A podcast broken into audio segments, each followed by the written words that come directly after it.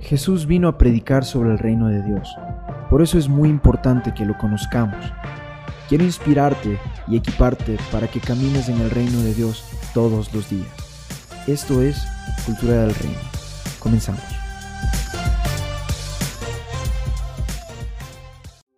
Hoy vamos a hablar de lo que es el servicio. Algo que a mí me encanta es que se ha levantado una revolución de personas que están buscando transformar el concepto de lo que es un buen liderazgo.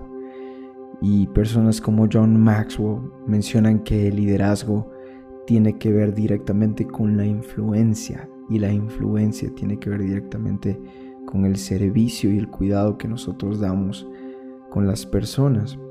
Pero sabes que yo noto de que las personas tienen este mal concepto de qué es servir. Normalmente hay culturas donde la gente que sirve es vista como que fuera inferior al resto de personas. Y yo estoy en total desacuerdo de eso. También tenemos que saber que nosotros pertenecemos a un reino de cabeza, donde para que tú seas exaltado tienes que ser humillado, para que tú recibas tienes que dar.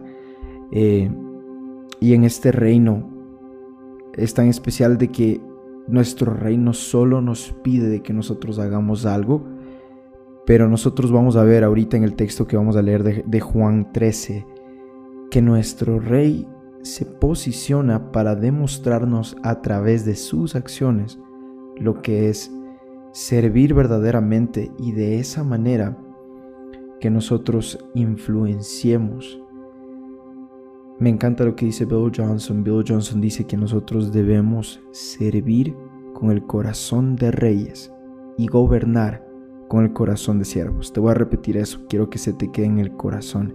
Servir con el corazón de un rey y gobernar con el corazón de un siervo. Entonces comienza Juan 13 de esta manera, dice Juan 13 versículo 1, antes de la fiesta de la Pascua, sabiendo Jesús que su hora había llegado para que pasase de este mundo al Padre, como había amado a los suyos que estaban en el mundo, los amó hasta el fin. Me encanta esta parte que dice a los suyos que estaban en el mundo, porque Él lo reclamaba para Él, los amó hasta el fin. Y después dice en el versículo 3, sabiendo Jesús que el Padre le había dado todas las cosas en las manos, y que había salido de Dios, y a Dios iba, se levantó de la cena y se quitó su manto, y tomando una toalla, se la ciñó.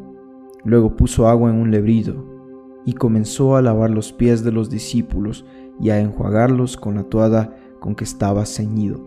Entonces vino a Simón Pedro, y Pedro le dijo, Señor, tú me lavas los pies. Respondió Jesús y le dijo, lo que yo hago, tú no lo comprendes ahora, mas lo entenderás después. Pedro le dijo, no me lavarás los pies jamás. Jesús le respondió, si no te lavaré no tendrás parte conmigo. Le dijo Simón Pedro, Señor, no solo mis pies, sino también las manos y mi cabeza. Jesús le dijo, el que está lavado no necesita sino lavarse los pies, pues está todo limpio y vosotros limpios estáis, aunque no todos, porque sabía quién le iba a entregar. Después va a decir en el versículo 12, así que después de que les hubo lavado los pies, tomó su manto, volvió a la mesa y les dijo, ¿sabéis lo que, lo que os he hecho? Vosotros me llamáis maestro y señor, y decís bien, porque lo sois, pues si yo, el Señor, ojo con esto, y el Maestro he lavado vuestros pies, vosotros también debéis lavaros los pies los unos a los otros. Porque ejemplo os he dado, versículo 15, para que como yo os he hecho, vosotros también hagáis. Eso es totalmente revolucionario. Me encanta la forma en la que el Señor Jesús nos muestra que nosotros debemos tratarnos el uno al otro, mientras tenemos lados polarizados donde tenemos personas que solamente quieren tomar gobierno de las personas. Nosotros vamos a ver en Juan cómo les confronta y les dice, ustedes, yo soy el buen pastor dice Jesús, ¿no? confrontando la palabra de Ezequiel 34, donde decía que los pastores solo se habían buscado aprovecharse de las ovejas. Jesús dice, yo soy el buen pastor, y Él como buen pastor, y Él como buen maestro, nos demuestra una vez más que no se trata de este lado polarizado de que yo debo tomar gobierno sobre la gente, yo debo eh, hacer que la gente me sirva, que la gente me honre. Pero tampoco se trata del otro lado polarizado, que es el yo me pongo de tapete de la gente. Yo no tengo identidad, soy de menos, por eso sirvo. Eso también está mal. Jesús nos muestra la verdadera forma de servir y esto a mí me, a mí me vuelve totalmente loco ver cómo el Señor Jesús sigue, este, eh, sigue como una secuencia, Juan, al explicar cómo Jesús sirve y dice que una vez que él sabía que el Padre le había entregado todo y que él ahora iba al Padre, entonces ahí se puso en el lugar de servicio. Dice, y que había salido de Dios y a Dios iba, se levantó de la cena y se quitó su manto y tomando una toada se la ciñó. Eso a mí me da a entender de que Juan está expresando que Jesús comprendía su identidad, su propósito y su destino. Su identidad, su propósito y su destino. Yo te voy a decir la verdad. Yo he visto gente que en realidad no es muy conocida, en realidad no es muy famosa, en realidad no es que es muy exitosa. Sin embargo, se comportan como que fueran el top de la clase y no quieren servir a nadie, quieren solamente recibir lo que la gente les dé. Eh, y es muy feo andar con personas así. Pero algo que a mí me muestra de su personalidad, porque ellos se comportan así, es que ellos no tienen identidad, ellos no tienen propósito y ellos no tienen destino.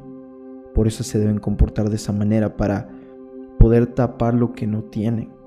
Pero también veo el otro lado, la gente que tiene autocompasión o pésima autoestima, que también hace un daño. Mientras sirven, hacen un daño a otras personas y a ellos mismos, porque siempre se ven de menos, siempre se ven como los más pobres, siempre se ven como lo peor.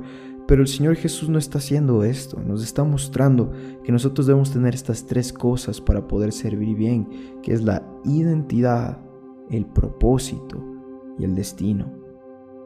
Cuando el Señor Jesús sabía de que todas las cosas del Padre le había dado en sus manos, que ya cumplió su propósito, que había salido de Dios, que venía de Dios, esa es su identidad, y que ahora iba a Dios, ese es su destino. Entonces el Señor Jesús pudo posicionarse como un siervo, literalmente vistiéndose en el atuendo de un esclavo frente a ellos. Y me encanta porque después de lavarles los pies, no les deja así solamente como que ya te lavé los pies, ahí quedas, sino les dice, ¿saben ustedes qué les dice yo? Y yo me imagino los discípulos viendo a un rabino, por si acaso esto no era algo que hacía un rabino típico. Los rabinos normalmente hacían que ellos les sigan ellos les sirvan. Jesús se posiciona como un buen pastor y les muestra, hey, yo soy su maestro y como su maestro me posiciono para lavar sus pies. Como su maestro yo me posiciono para servirles. Y les dice, ahora ustedes hagan esto los unos con los otros. Esta es la clave, mi hermano. Jesús nos está invitando a ti y a mí a que tú y yo le sirvamos a Él a través del servicio que nos damos el uno al otro con amor. Un corazón que nos sirve es un corazón altivo. El servicio es un privilegio. El servicio es una honra y no es de menos. Y el Señor Jesús nos está invitando a que ahora nosotros seamos como Él, demostremos su carácter frente a este mundo sirviéndonos los unos a los otros con gratitud en el corazón y con amor en el corazón. Cuando tú sirves de esta manera, me encanta lo que le dice el Señor, le dice, tú no tendrás parte conmigo, le dice a Pedro, si es que no le permite que le sirva.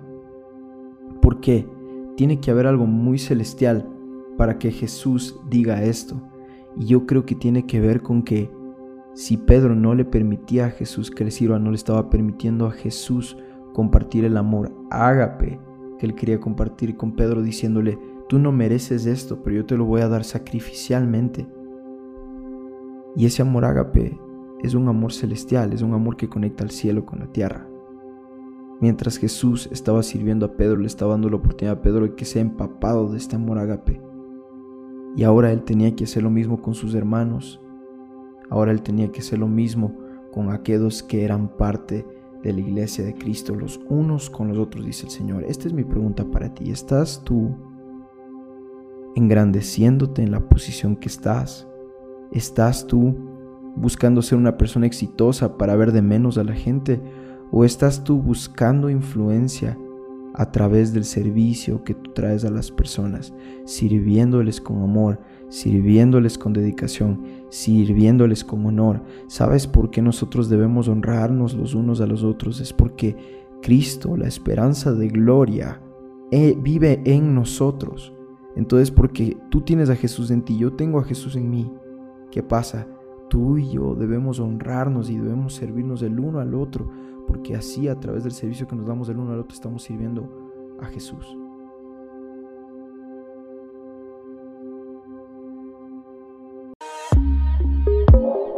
Espero que esto haya sido de edificación para tu vida. Te animo a que lo compartas con alguien que sientas en tu corazón que lo debe escuchar. Una cosa más, que el resto de tu día sea bendecido y que tu corazón siempre adore al Rey.